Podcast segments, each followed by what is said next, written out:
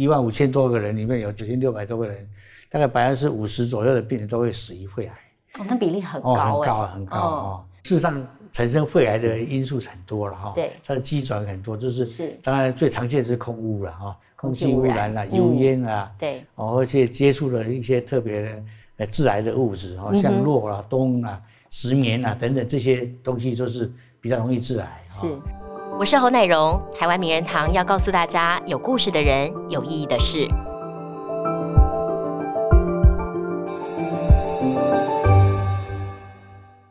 肺癌有癌王之称哦，在近几年呢，名列台湾国人的十大死因跟十大癌症的前两名。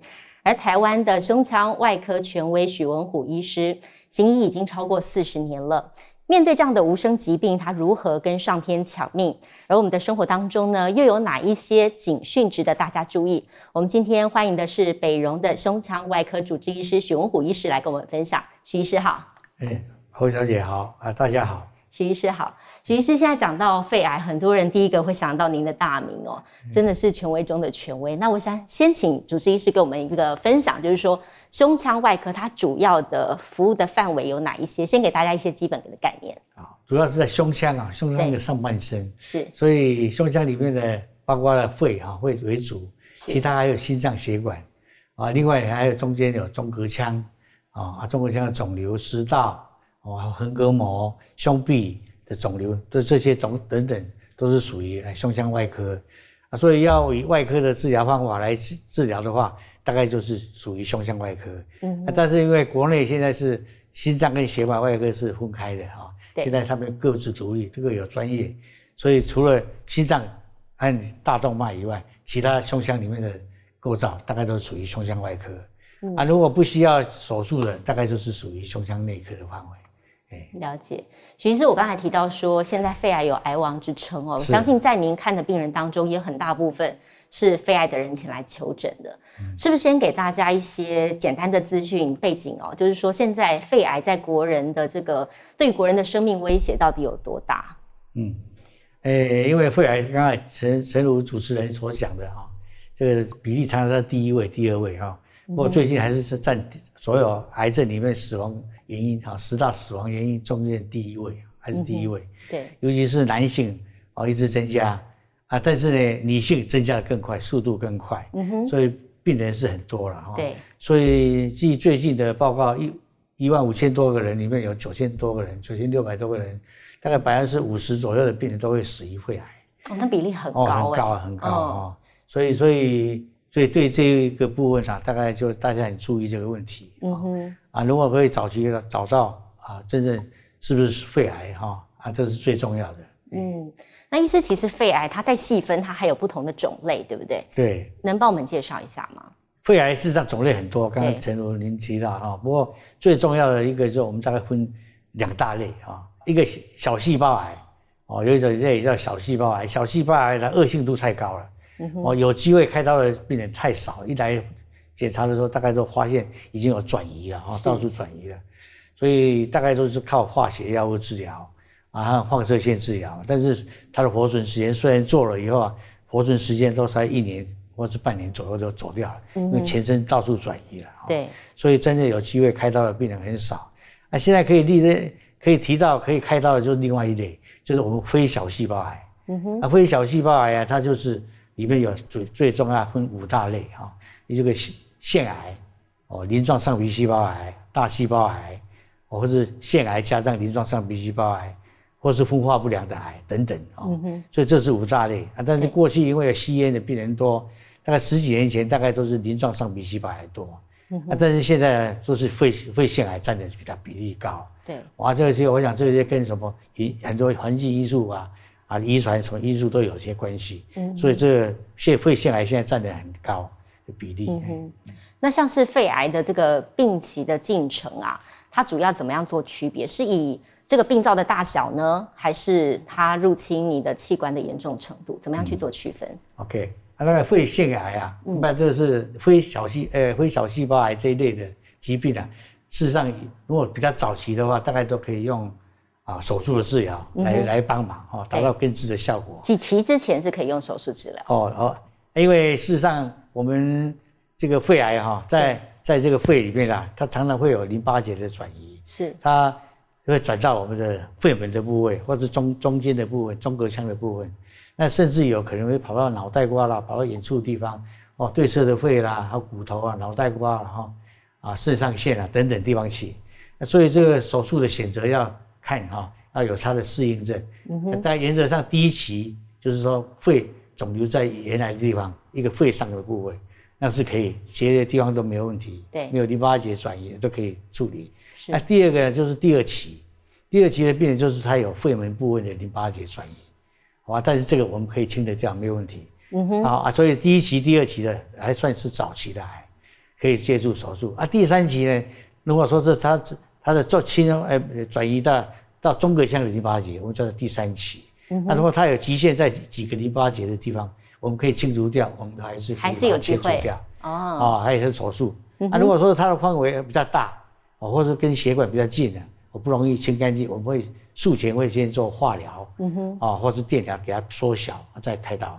所以真正手术可以治疗的大概第一期、第二期，还少部分的第三期、前期。嗯哼，哇，第四期的话就是它已经有转移到全身各处去，任何一个器官啊，脑袋瓜啦、骨头啦。啊，等等地方去肝脏啊，等等，那就第四期。第四期他不都不会做手术的啊，都是都是要靠化疗、电疗啊各种这其他的呃这个治疗方法。所以医生，我觉得你在面对临床的病人当中，你在告诉对方说他得到肺癌的时候，很多人第一个反应一定是为什么是我？对不对？因为目前就我看到的之前的资料显示，其实肺癌并不是像大家传统说哦，一定是抽烟啦，或者是什么很明显的生活习惯不良。有些人觉得，哎，我都很注意养生啊，然后也没有接触什么危险因子，为什么还会发生肺癌？你们目前医界有一个比较明确的原因，或是了解说为什么这个肺癌的风险机会比较高的人，到底是为什么原因吗？事实上，产生肺癌的因素很多了哈。对，它的机转很多，就是是。当然，最常见的是空污了哈，空气污染啦，油烟啊，对，哦，而且接触了一些特别的呃致癌的物质哈，像箩啦、氡啊、石棉啊等等这些东西，就是比较容易致癌。是啊，护理常常是油烟比较多了哈。啊，当然一个现在最重要的是不容忽视的，就是一个家族史，有一个遗传基因在。对。哦，如果说有家族史的话，大概常常得到肺癌的几率到一般人的两倍啊，两倍，哎对。哦。哦啊，第三种就是说，呃，他过去有慢性的疾病，对，慢性的疾病啊，那些慢性疾病常常好不了啊，就结核病啊，或或者肺尘埃、肺系尘尘尘呃尘埃病哈，那在里边的肺发炎啊，久了以后慢慢慢慢慢它就会变化，有时候结疤的部分有时候会变成坏东西，嗯哼。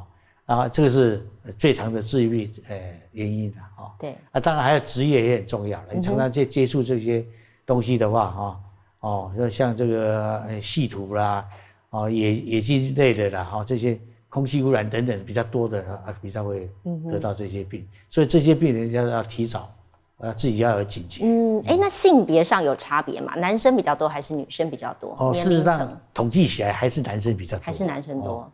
啊啊。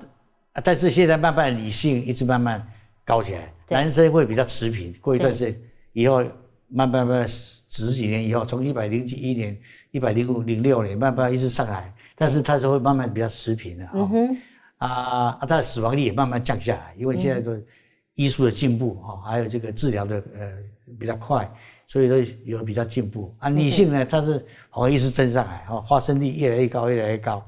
但是因为也是早期发现，所以这现在的致死致命人那女生的数字往上走，这个原因是什么？有办法归纳出来吗？诶，这个太因素太多了，也还不晓得因素太多了。但是在这边我们看了那么多一病人啊，对，诶，这个家族史，这个基因的问题哦，遗传因素很重要，因素很哎很重要哦。因为我曾经碰过是哦七个姐妹的啊，我现在开刀发现，诶，这一检查一个。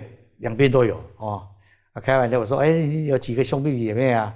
他说我有七姐妹，七姐妹，我说七姐妹全部来看看啊。结果呢，也有说我在他在美国，有在加拿大，我说这个太影响不大，回来再检查一下，就发现四个姐妹都有问题，都开过刀。哇，真的啊？哦，所以这个我是觉得现在常常我的病人常常都是因为开完刀，我说，哎，你你的小孩子啊，兄弟姐妹都要来查一下，结果真的查了也也不少病人哦。哦，这个所以现在我是觉得空屋个是一个因素啊，对。但是家族史还是蛮重要的一个。哇，所以医生给大家一个很重要的提醒，不是说你生活习惯好就没事了。其实如果有家族史的话，还是要及早的对对对对对对。嗯，那医生其实一般肺癌，呃，就我们了解，其实初期可能不太有什么明显的症状，对不对？对。你会不会提醒大家，有哪一些状况出现的时候，其实自己心里稍微要有点警觉去做检查？对。当然，有些病人就是才早期的癌啊，大概都没有症状，没有感觉，也没有症状。对。但是你如果有些病人有的咳嗽啦，对。啊，啊，这可是持续的咳嗽，两三个礼拜的咳嗽好不了，你可能还是要去照个 X 光，好看一下会有没有问题。嗯哼。啊，尤其到肺到有咳血的，那那病人会很紧张啊，一定会来找。是。哦，那个也是一个症状。对。啊，另外就是什么这个，诶，胸痛。我有时候我这里胸部这里痛啊，那里痛，嗯哼，哦，这有时候不晓得有原因，也是应该持续性的吗？持续性的，哦，啊，我是有过去有肺炎过，对，哦，啊，有肺炎有时候常常跟癌有时候不容易区分，癌在中间，旁边是肺炎，嗯哼，所以有时候看他片子，哎呀，好像病人有发炎、发烧啊，肺炎、肺炎，但事实上有时候不是，它中间的问题还是因为它气管被塞住了，小支气管塞住了，造成肌部的发炎，嗯哼，哦，所以。也是会造成这个问题。啊，当然还有一些比较严重的，就是来的时候没有声音啦，啊，讲话没有声音的啦，啊，或者是说脸上半身都脸都肿起来了，血液循环不回去，对，血管被压迫到了，啊，啊，是全身酸痛啊，都跑到骨头去了，对，这些都是比较末期的，所以最早最前面还是，最我常常提醒这个咳嗽太久了没有好要小心，嗯，哦，还有一个咳血当然来要来。啊，不过一般严重的病人啊，大概。比较末期的，大概症状会比较多。嗯，哦啊，没有症状的，可能就要靠体检，要体一段时间就要体检一下，会比较放心。了解，其实那个肺腺癌哦，也是近来大家讨论的很多的一个癌症，因为它也就是没有任何的症状，在初期其实很难发现。跟其他的肺癌比起来，它最致命的一点是什么？肺腺癌事实上它还不错，我是觉得跟其他疾病，就是肺其他的种类的癌症。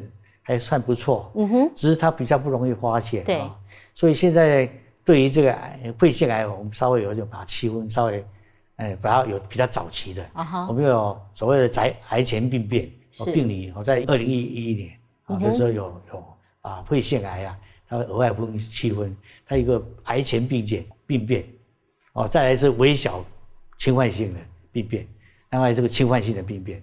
啊，过去都是全部都是侵犯性的病变，对，所以都是效果都不是很好，比较晚期。对，啊，但是现在如果我们常常去体检，会说，哎，有毛玻璃的状兆、病灶，有什么结节啊，这个东西，所以这个常常是在，哎，这个癌前的病变，嗯癌前病变就是看毛玻璃状的东西，很小，但是呢，它一定要追踪一段时间。对，我不是一来就看看啊，这个是就是癌，不是，癌前的病变，这个微波毛玻璃状的东西，它有可能啊。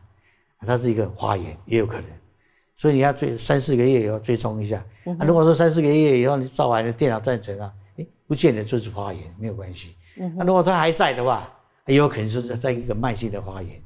啊，这个慢性花炎有可能一直存在，永远是在那里。啊，但是也有追踪追踪，它有在变化，哦，变成实体化了，就是好像我们毛包的玻璃中间长了几个白点在里面，那就表示实体化，我们叫做。半啊，实体的这个毛玻璃病灶，对，那实体的东西就是坏东西了，它已经长成的。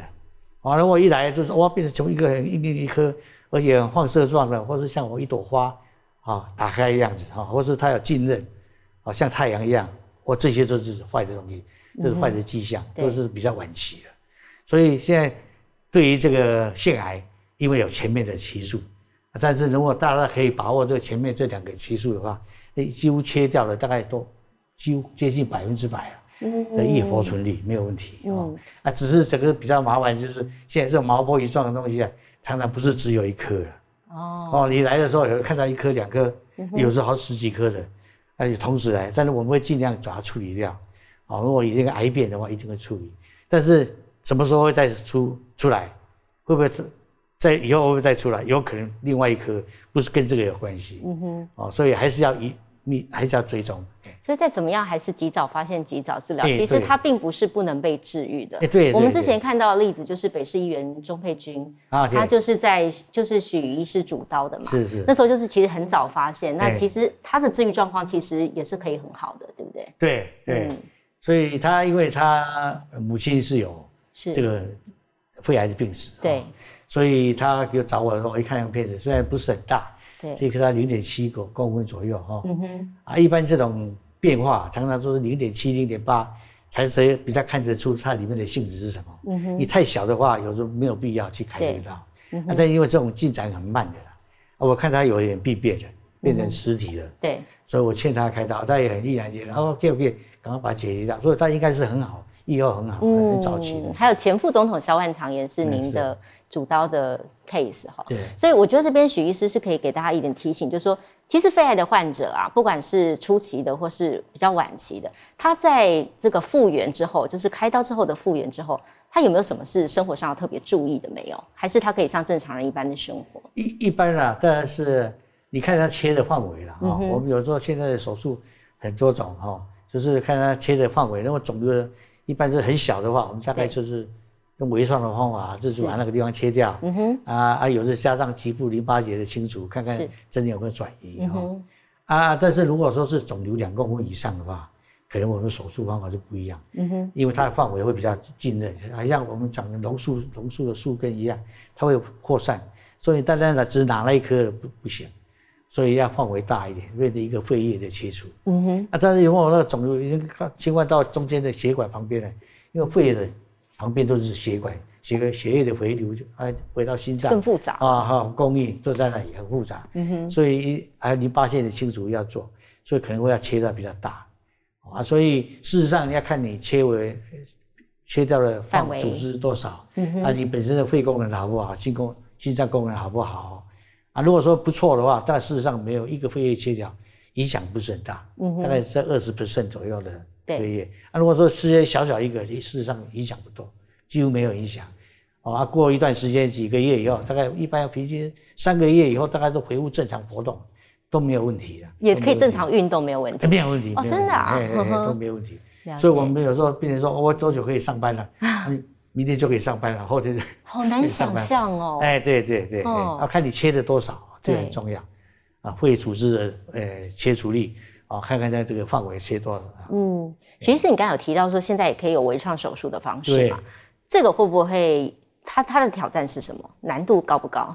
哎，事实上讲真的哦，现在年轻医生啊，常常有电动玩具玩的很多哦，所以他们都很很这个很轻巧哈、哦。啊，现在的那些仪器啊，都是用用订书机一样的东西，或者想来打啊。但是对于很早期的，他们碰到现在碰到的都是一个很早期的癌，癌所以说范围很小，要切的范围小小的，我一个小的洞就给它开掉了哈、哦。对，就是说我要呃这个微创的手术，啊，微创的手术，有些病人说，哎，你到底一个孔还两个孔还是三个孔？对，会在乎这个东西。对事实上，这个孔啊有大有小你两公分也是一个孔，呃五公分也是一个孔啊。是，所以我是觉得这个不是很重要啊，但是最重要是说你做的时候视野清楚看得清楚看清楚哦。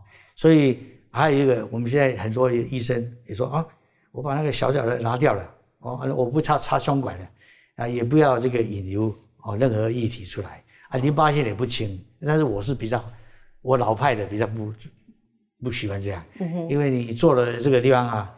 诶，也不也是开完刀也不放个引流管在那里，那有时候真的是你开完了肺，我们肺啊像气球一样，打了钉子现在在那里，它有时候还会有漏气，嗯有这个肺气肿的病人他会漏气，对，所以你这个还有气要出来，你没有给他出来，这个皮下气肿，比皮肤哦鼓很大，嗯，或是肺塌陷，就呼吸困难，变对，成气胸。是，啊，如果留下来的液体是血水或者其他液体，又产生将来发炎很麻烦。嗯嗯嗯，啊，所以我宁愿开完刀，我是两孔的，一个小小的孔，再另外加一公分的小孔。嗯，那个小管可以用镜子来帮忙，啊，另外术后做个引流，啊啊两两天三天拔掉，哦，这个很很 safe 很安全。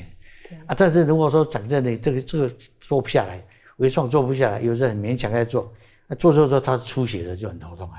对哇，因为这个我们肺部啊，跟血液、心脏、血管这个都很脆弱，每一个地部位都有一个有血管在连接在那里啊，所以你要去把这些打掉。所以比较大的手术的话，切的范围大一点的话，啊，那可能就危险。嗯哼，你如果看视野不清楚，有时候就造成大出血，有时候来不及。所以，所以，哎，还是大的手术可能到时候我们比会比他伤口会大一点。对。啊，我是觉得所有东西啊，都是安全最重要，生命重要。不要在乎，嘿，不要在乎，是我这个伤口小口哦。嗯。有些病人来说，哎哎，说这现在人家网络都是。呃，单孔的，对，哎，要不要单孔？不是越少孔越好，对不对？哦，是啊，除非说这是还没结婚的小姐，她说为了这个东西，还伤口里的病灶很小，对，那这还可以，对。啊，但是如果说是真的肿瘤很大，这个风险太高了，没有必要，安全最重要。对，徐医师，你自己在身为这个肺癌的权威哦，你自己在生活上有没有什么养生的秘诀可以传传递给大家的？有特别的保养吗？事实上没有嘞，我是觉得我们开玩笑这就。很累了，一般都去回去就是看看电视就睡觉了。哦啊，但是平常如果时间我有利用时间就会爬爬山、来运动了，或打打球了。哦，这样子。对。啊，但是我是觉得跟年轻人在一起，跟这些学生在一起啊，嘻嘻哈哈的哈，笑笑哈哈，那是很愉快的。嗯，好，这个是心情上的保健。对对对对，很好。那饮食上有没有特别注意的？饮食上，事实上，你说肺癌开完以后，呃，饮食啦，作息啦，对啊。针对我想没有没有，你只要饮食均衡哈，哦。啊，这个这个有不有在运动啊，做运动的肺活量会比较好，所以这些病人开玩笑，我都建议他饮食均衡，不要特别选什么食物，嗯哼，哦啊，说是什么东西不能吃，什么都可以可以吃哈，啊，只要你多运动多走路，每天去走走路啊，爬爬山啊，哦，那以后都恢复得很好。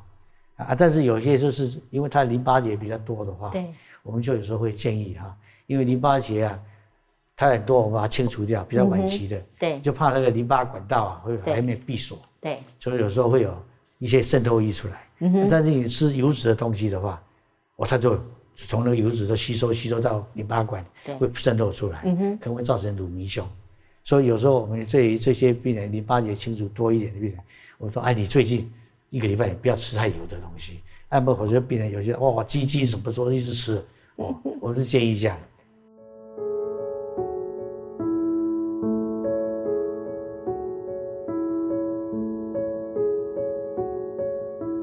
徐医师，我们刚才聊了好多有关肺癌哦，其实我们刚才说胸腔外科的范围蛮广的，食道的部分也是您的专业之一。我想回过头来去聊一聊，当初哦，就是四十多年前，你那时候会怎么选择？选择这个胸腔胸腔外科为您的终身的职业。嗯，因为我从实习医生、住院医师都是一直在台北荣总。是啊，台北荣总以前这个胸腔外科一个呃一个台湾的泰斗就是卢光顺。嗯哼，他是可以说胸腔外科的创始者。是啊啊，他的为人很谨慎，呃，对病人很好。嗯哼啊啊，对呃医术也很好。后来我再接了我们下面的主任都是钱光仪。主任，哦，他也是很好，嗯所以我是觉得他们的呃这个这个对病人的态度、敬业的态度，真的是一个很好的啊，这个这模范。嗯哼，所以我那时候想说，哎，这个胸腔外科是可以再继继续学习，所以后来就做了胸腔外科。哦，但你一开始就是想从医吗？呃，我爸爸希望我做工程师。我做工程师。我妈妈，我妈妈她是护理人员，说她希望我做医生。嗯哼，但是我想说。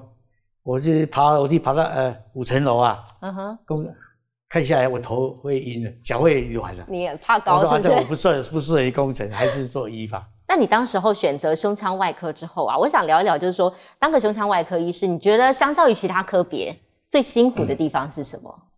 事实上，我觉得各科各科有它的有领域啊哈，每个都很辛苦。对。那在胸腔外科，当然。它有有，因为是影响到肺呼吸的问题，嗯哼，所以常常比较有及时性的问题。是，哦，像有一些病人一来哦气胸，哦血胸，哦车祸，你不赶快处理，他就有生命的危险。嗯哼，那另外也有很多病人就是因为有啊，因为胃情啦，啊，或是呃这个年纪大的啦，子女不孝啦，等等，有时候吃的辅食剂。哦，推下去，我一下子哇，食道破了，哪里破了？嗯哼，这个都是紧急性的事情。对，所以所以你这他的我胸腔外科的处理啊是比较紧急，所以要及时。压力也蛮大的。哎，压力还好啦，习惯了就好了。嗯，哎，相对其他科可能压力比较大。嗯哼，你行医的过程当中有没有印象让你最深刻的例子？有没有？我们以前有碰过一个女性，年轻女性啊，她我肿瘤太大了，在中隔腔这样靠近血管很厉害。但是呢，这些年轻女孩子是希望说啊，我要用微创的东西啊，方法来把它切除掉，能够切除那是最好。但是我说你这个太危险了，一定要哦，一定要小心的。这个东西我是觉得从中间来开会比较安全。但是女孩子的顾虑啊，又是我们本院的同仁，我说好吧，那我先试试看啊。啊，这是事实上用内视镜去切切切切的也差不多了，但由于肿瘤的太重量太重了，太大颗了，就他自己到了血管的地方，他自己说我太重了，这扯下来就把血管扯破了。哎呦，啊，扯破这种这种血管呢，很脆弱，啊，但你又看不到，因为在锁骨下面，对，你看不到，你要去止血很困难。所以变成说，哦，把它压着，再赶快从中间来开部分的胸骨切开术，去把它缝起来。嗯哼，哇，这时候中间让他出血量不少，哇，这个是讲真，就是呃一个一个教训。我是觉得很多东西啊，不一定要求这个漂亮美观呐，很多安全还是最重要。对，所以让病人还好，没有什么事啊。嗯哼，那但是也有我有我有碰过一个问题，对，一个台大的博士生，三十岁而已。哇来一来，右边的胸胸腔里面长的，哦，占了满满的一个肿瘤在里面。三十岁很年轻哎，哦哦，在这，是我们一个同仁二用夫了。哦，但是我是觉得他来找我，这肿瘤太大太大了，哦，而而且压到血管了，压到心脏的血管，所以我觉得这么年轻不帮他忙也不行，所以我就开刀。但是这种病人躺下来啊。他可能就呼吸不了了，因为心脏被压到了，哦，血液回流不去，嗯哼，所以变成半半坐的麻醉，半卧着、半躺卧这样。哦，麻醉赶快去进去，把那个肿瘤抱在那里。哎呦，哦，才不会去压到心脏。对，否则你麻醉完了以后，肌肉会松弛掉。对，所以会压迫到对侧，到到心脏，心脏打不起来。嗯哼，所以把它抱着，这样弄把它切掉。结果切掉完是是一一个大脸盆的肿瘤啊。好惊人哦！哦，哦，所以还要救了那个病人哦。不过这是一个蛮大的风险，也是成功的。哎，但是大的风险，所以讲真的，压力说没有是骗人的哈。嗯哼。他后来又有病人，一个年纪七十岁的，我也是好大一颗，哎，他就说，哎哎，找我开这个刀。我说，我说你这个你在躺睡觉都没办法躺了，因为他肿瘤太大，压迫到上腔静脉，说脸都肿起来，没办法平躺睡觉了。他说我回家开。啊，这个就头痛了。我说你麻醉敢上，我就帮你开刀。哎，啊，结果他去麻醉，我说你敢开，我就敢上。啊，完全信任你。哎，不不，啊，但是问问题就是这个病人比较不幸，就是他去到开刀房里面了，我还没去开刀房，病人接了以后，麻醉小姐说：“哎，你躺下来。”嗯哼，叫他要躺下来。事实上，这种病人躺下来躺不下来，一躺就走走掉了。哦，真的。结果他就真的，一躺下来就走掉了。所以很很很遗憾的，嗯，很遗憾。所以我现在这东西，当然选择有些病人要帮他忙是可以，但有些地方是真的很困难，嗯，啊，所以，呃，这是我是觉得，哦，开刀以安全为上，不要在乎伤口，不要在乎这个诶美观的哦，很多人现在年轻人很在乎美观。但是我是觉得安全为上。嗯，我觉得在第一线的医生看了好多生离死别，我觉得你自己会不会更有感触？病患难免他们在接受治疗的时候有很大的情绪起伏啊。那医生作为医生，你怎么样去做好这个医病的沟通？那可能有时候很多时候不只兼顾到他身体，还要包括心理，也得帮他去做辅导。对，哎，我这个人是这样啊，即时已告了。对，我是有有什么。情形，我说实实实实在在跟告诉病人，啊，你这个肿瘤是属于第几期？对，啊，开刀有什么风险？可能要我们说合并症，开刀比不开刀有什么好处、坏处？啊，那风险你都能接受？对，啊，如果不能接受，你就用别的治疗方法。但别的治疗方法可能这个，呃，效果比较差，哦，不得已的时候。对，啊，当然我们也不会说不能开刀勉强就把它开掉，这不会这样子。对，所以这就变成有。有一次，我记得一个在这个工程界的一个蛮有名的一个一个一个董事长，他给我看，我说你这个是肺癌哦，一定要开刀，瘤子瘤这么大，现在目前还可以开，一定要开掉。嗯哼，他说啊，那我不开啊。我说不开，他说不开会怎样？我说不开会死掉。哇，他很生气，怎么说会要死掉？那我不找你开刀了啊，就是这样讲。结果过几天他又来找我了，嗯，结果我把它开掉了，很好啊，那十几年高兴的很，哎，每年一定送我花，哦，都会这样。所以有些真的有些东西真的是啊，有些病人不能接受啊，啊，甚至也有病人，那个董事长说，哎，这个我家都活了很久，我家都一百岁九十几岁，我现在才七十五岁，怎么说我是肺癌？你是会误诊的？我说不会不会，你就是。是肺癌，嗯哼，后来开掉了，对，所以开掉，现在也是活得很好啊，啊，不过他每次他受验的时候一定会讲笑话，这个习习主任啊，误诊，我怎么可能是肺癌？这有时候很好玩，所以是最后事实上这些病人有时候开始情绪上会会会不能接受，对，但最后都是好朋友了，嗯哼，哦，开玩笑了，都都都是很好的朋友。那现在大家都说您是这个胸腔外科的权威，我不知道这个 title 对你来讲会不会有压力？诶，压力倒不会啦。不过我想权威比较，事实上胸腔外科会开刀的，会有专业的也很多了，不是不见得只有我一个人了。对，哦啊，但是就是，呃，因为以前当过理事长嘛，啊，所以他们说啊，你是什么也是什么前卫，但是事实上有没有压力？有，有，因为事实上你要带队去去国外去开会去报告，啊，去吸收薪资，他还是有压力啊。对。哦，有压力啊，但是也有时候注意啊，都有。嗯哼，嗯哼。还有一个就是常常你开的多了以后，他常常就是刚刚提到的就是很多比较困难的疑难杂症，他都来找啊，你去找我老师。对。哦，就这样，所以变成变成你好像可以帮着忙，哦，有时候还不帮又不行，哦，好像就是比较这个部分的压力，哎，这比较大。其他要不然，其他我们习惯了，没有什么压力。哎。徐医师其实很多人哦，在从事他自己的专业之后啊，会跟原先的他有一些些的不一样，可能是因为专业的需要等等的。那我不知道您在自己在披上白袍之后，你有没有曾经回过头再去想想看，说，哎，现在的你跟以前的你，你觉得最大的差别是什么？我是觉得没什么差别，但是我是觉得我这个人啊，面恶心善的。哦哦，你看表面上啊，我看起来脸啊很严肃，我不讲话，人家会怕。啊，会不会病人不敢问你问题？哎，不会不会不会，但是跟我相处久了以后啊，对，我我是很和气的，嗯哼，我也不会骂学生，对，也骂住院医师，也跟病人都很好，嗯哼，所以他们了解了以后，在住院了解以后，哦，都大家都变成感情很好的朋友，嗯哼，所以所以没有啊，但是你因为穿着白袍，你带着学生，当然你都有专业还有这个威严在，对，所以病人开始会有点怕，嗯，但是其实。开完刀中间过住院过程，大家就学和睦相处，讲了我有时候还讲点笑话，他们减轻他们压力。嗯哼，大家所以说对你很好，很好的朋友，所以应该没有。哦，白袍穿上去当然就有这个压力，病人会看起来会怕怕的。嗯哼，好啊，其他还好。哎，那许医师，其实就您讲说，其实要当个外科哦，胸腔外科医师，其实压力也蛮大的。您自己会看到说，想要当一个优秀的外科医师有什么样子的条件吗？我想一个技术的成熟，嗯哼，技术很重要。对，一个胆识，嗯哼，哦，一个耐心，对，哦，这个很重要，耐心啊。如果你碰到一个问题，你你就碰到了要处理不了，你没有耐心，嗯哼，不能沉着啊，那这个问题就很大了。哦，还有一个就是，现在年轻的医生现在因为碰到的病例比较年轻，比较。早期是，所以他们可以用微创的方法来治，来来治疗病人。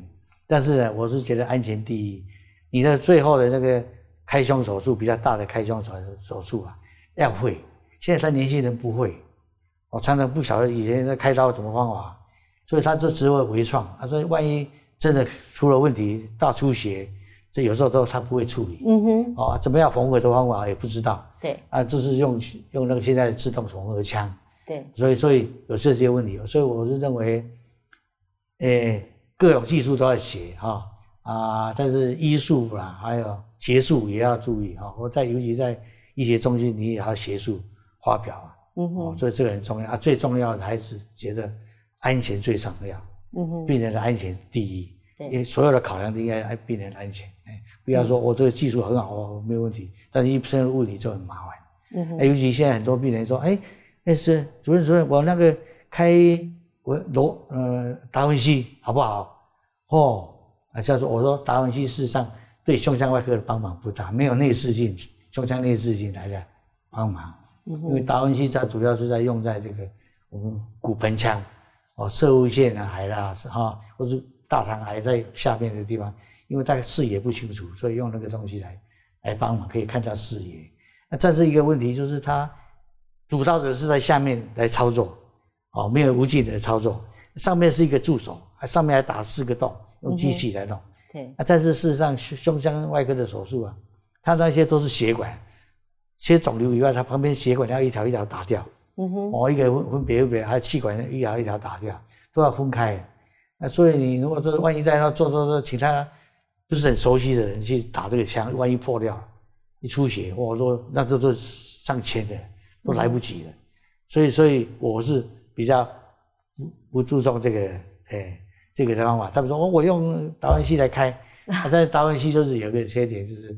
这就真的，万一出问题比较麻烦。嗯，而且价价钱高，一开机就二十五万。对。啊，因为有些病人因为他是有保险，所以他比较不在乎，就要说哦，我要用达文西。那事实上我想不需要，你可以内视镜做就好了。啊，内视镜做也不见得要一孔、两孔、三孔，不需要。啊，但是看最安全就这样。我是觉得我自己认为啊，两孔最最安全。嗯。啊，最安全。其实现在这个资讯流通很发达哦，很多病人一定会是自己做了很多研究，或者是看媒体的报道啦，看了各界的这个报道，然后像刚才您说的，反过来问医生说：“我可不可以用这个方法开刀？”这样子的他自己某种程度上自己当医师这样子的做法，会不会造成医师的困扰？倒倒是不会的，因为我们会分析哈，跟他分析说你这个手术，你的肿瘤的位置在哪里，你用什么方法会怎么样啊？啊啊！但原则上我们还是不会说啊，故意不给他用，呃，这个这个比较简单的方法哦。当然，我们原则上还是用内视镜帮他忙。但是我是说，如果内视镜开不下来，伤伤口要延长大一点点，嗯，才有办法开下来。这是安全考量，嗯哼，那所以病人都可以接受。就您还是得耐着性子跟对方解释，对不对？对对对，你还是会这样子做，哎，嗯哼。但是一般的病人大概都可以接受，嗯哼，也不会说故意哦给他伤口比较大啦，嗯哼，哦，还是造成这个这个不必要的这个伤口，对，哦，住院天数延长啊，不需要，嗯，因为你伤口比较大，它疼痛比较多，对，哦，伤口小就比较不会，那住院的天数也比较长一点啊，伤口大。哎，啊，疼痛感也会多一点点。嗯哼。所以事实上，我常常是在讲，当然没有必要，我们不需要开那么比较大的刀啊。但是呢，有些真的是必要，安全才是最重要。嗯哼，医生，您自己行医这么久啊，其实这长久以来的压力，您可能习以为常了啦。但是您自己会做些什么去调节自己的身心压力，把它排解掉？有特别的方法吗？好像都没有什么压力，真的 习惯了，习以为常了。嗯，啊，但是我我会想着，这个你你要开一个道啊，就明天这个要开这个道，你要觉得出困难的，你要觉自己心里要想一想，对，这开下去碰到什么问题，为什么你知道怎么解决？你会怎么样自我对话吗？不会嘞，嗯，但是我会会 plan 一下，就是说计划一下，哎，这万一这个很难开，万一这出血的地方哪里什么问题，来困难的地方在哪里？我要怎么解决？啊，不然到时一看见，到时再解决来不及，所以会有心里会有一些计划在。嗯哼，啊，不过大概这些都可以解决问题，没有问题。所以行医这么久哦，让你可以一直坚持下来的动力是什么？事实上，我已经退休了。你已经退休了？退休了，我是公职退休。嗯哼，但是行医不退休，行医还是继续继续投入这个。对，所以说我是很高兴能够继续为我需要我的病人来服务。嗯哼，哦，这是我是我是这样认为的。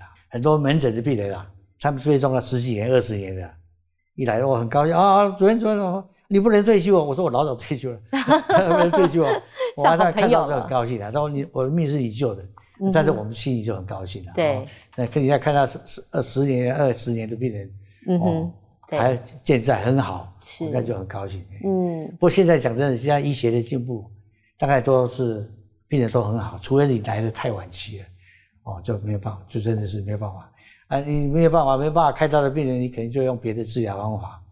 别的治疗方法事实上是延长他的寿命而已啦。哦，啊，所以常常说我们现在用什么化学药物治疗或者一些治疗，当然短暂时间可以控制一下，有的甚至于就控制不了。嗯哼。现在又来什么标靶治疗？对。标靶治疗常常给用一段时间，那个八个月一年，他有这个药没有效的，要换第二线、第三线，一再换，哦，一段时间啊，再不行，现在又一种免疫治疗，所以现在变很多各种治疗很多，所以现在变成有人就会介绍说啊，这是我们个别医疗最好，个别医疗啊，这是跟因病人来决定，要不然以前大概说有一个层次，你要基因的检查，有基因突变才能做标靶治疗，哦，这是这样啊，所以慢慢现在有人变成。因为个人的关系，开始会说啊，个人医疗可以接这个接加那个啊，合并在一起。嗯哼。但是我们对于手术后的病人啊，太晚的期的病人，第二期以上，我们就会建议他做术后术后的辅助治疗。辅助治疗大概就是短期内的了啊，啊三三三四次的化疗了，或者加点局部的放射线治疗就 OK 了，预防他这个万一看不到的地方，有时候转移出去了啊。嗯哼。这样子。啊，但是最重要还是病人要来追踪啊。对，哦，要来追踪。嗯哼，嗯。所以徐医师，我想请问一下，就是说，就您在医界这么久的时间，目前当然来看，台湾的医疗是很进步了。不过，这整个医疗体系有没有哪些部分你觉得还有改善的空间，还有进步的空间？有没有？在医疗系统上面，我是觉得，诶，理论上应该啊有一个明定一个法律，哦，来来防止暴力的。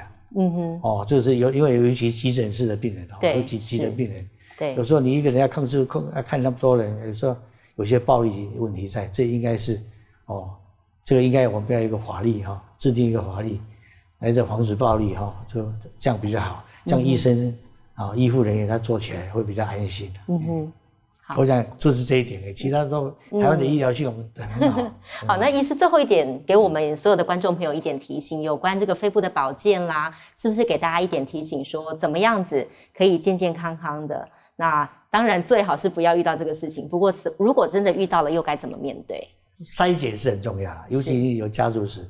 所以我们常常对于抽烟的哦，年纪大一点的哦，我现在国建局在去去年发发表的，就是。什么样的病人要做筛检？就做低剂量的电脑断层啊，五五十岁到八十岁的，还有抽烟史超过三十年的，或是现在戒烟还呃十五年以下的，嗯哼，哦，这些常常是高危险性。那另外呢，要有有家族史的，哦，家族史不管是兄弟姐妹啊，啊，父母亲啊，这些有家族史，一任何一个人有的话，这也要做做筛检。啊，另外一个就是他对过去有慢性疾病很厉害的。哦，他有会不会变成癌不晓得，哦，还有另外一个就是常常接触这些致病致癌物的，人，哦，啊，现在我们常常说那个女性常常很多，现在比较多，那基因也是一个因素，嗯哼，那个空气污染也是一个因素，但是油烟也是一个因素，哦，常常这个妇女在煮饭啊，油烟啊，炸的东西很多，要抽油烟机还是要强一点，这是比较重要，啊，所以你如果是可以早期发现，有去筛检。哦，啊，在一个年龄以后有这些条件的人，应该去做筛检，而且早期发现了，早期诊断了，啊，早期治疗，这以后都很好，哦，这是上上策了。我的意思是说，哎，如果早期诊断，啊，早期治疗，这是最最好的结果。好的，这是许医师给大家叮咛哦，大家记得要牢记在心，也祝福许医师，祝福大家身体健康。谢谢医师，谢谢，谢谢，谢谢。台湾名人堂，如果你喜欢我们的节目的话，欢迎上 Podcast 的搜寻，上头有更多精彩的故事等着大家。感谢您收看，我们再会。谢谢医师，谢谢，谢谢，谢谢。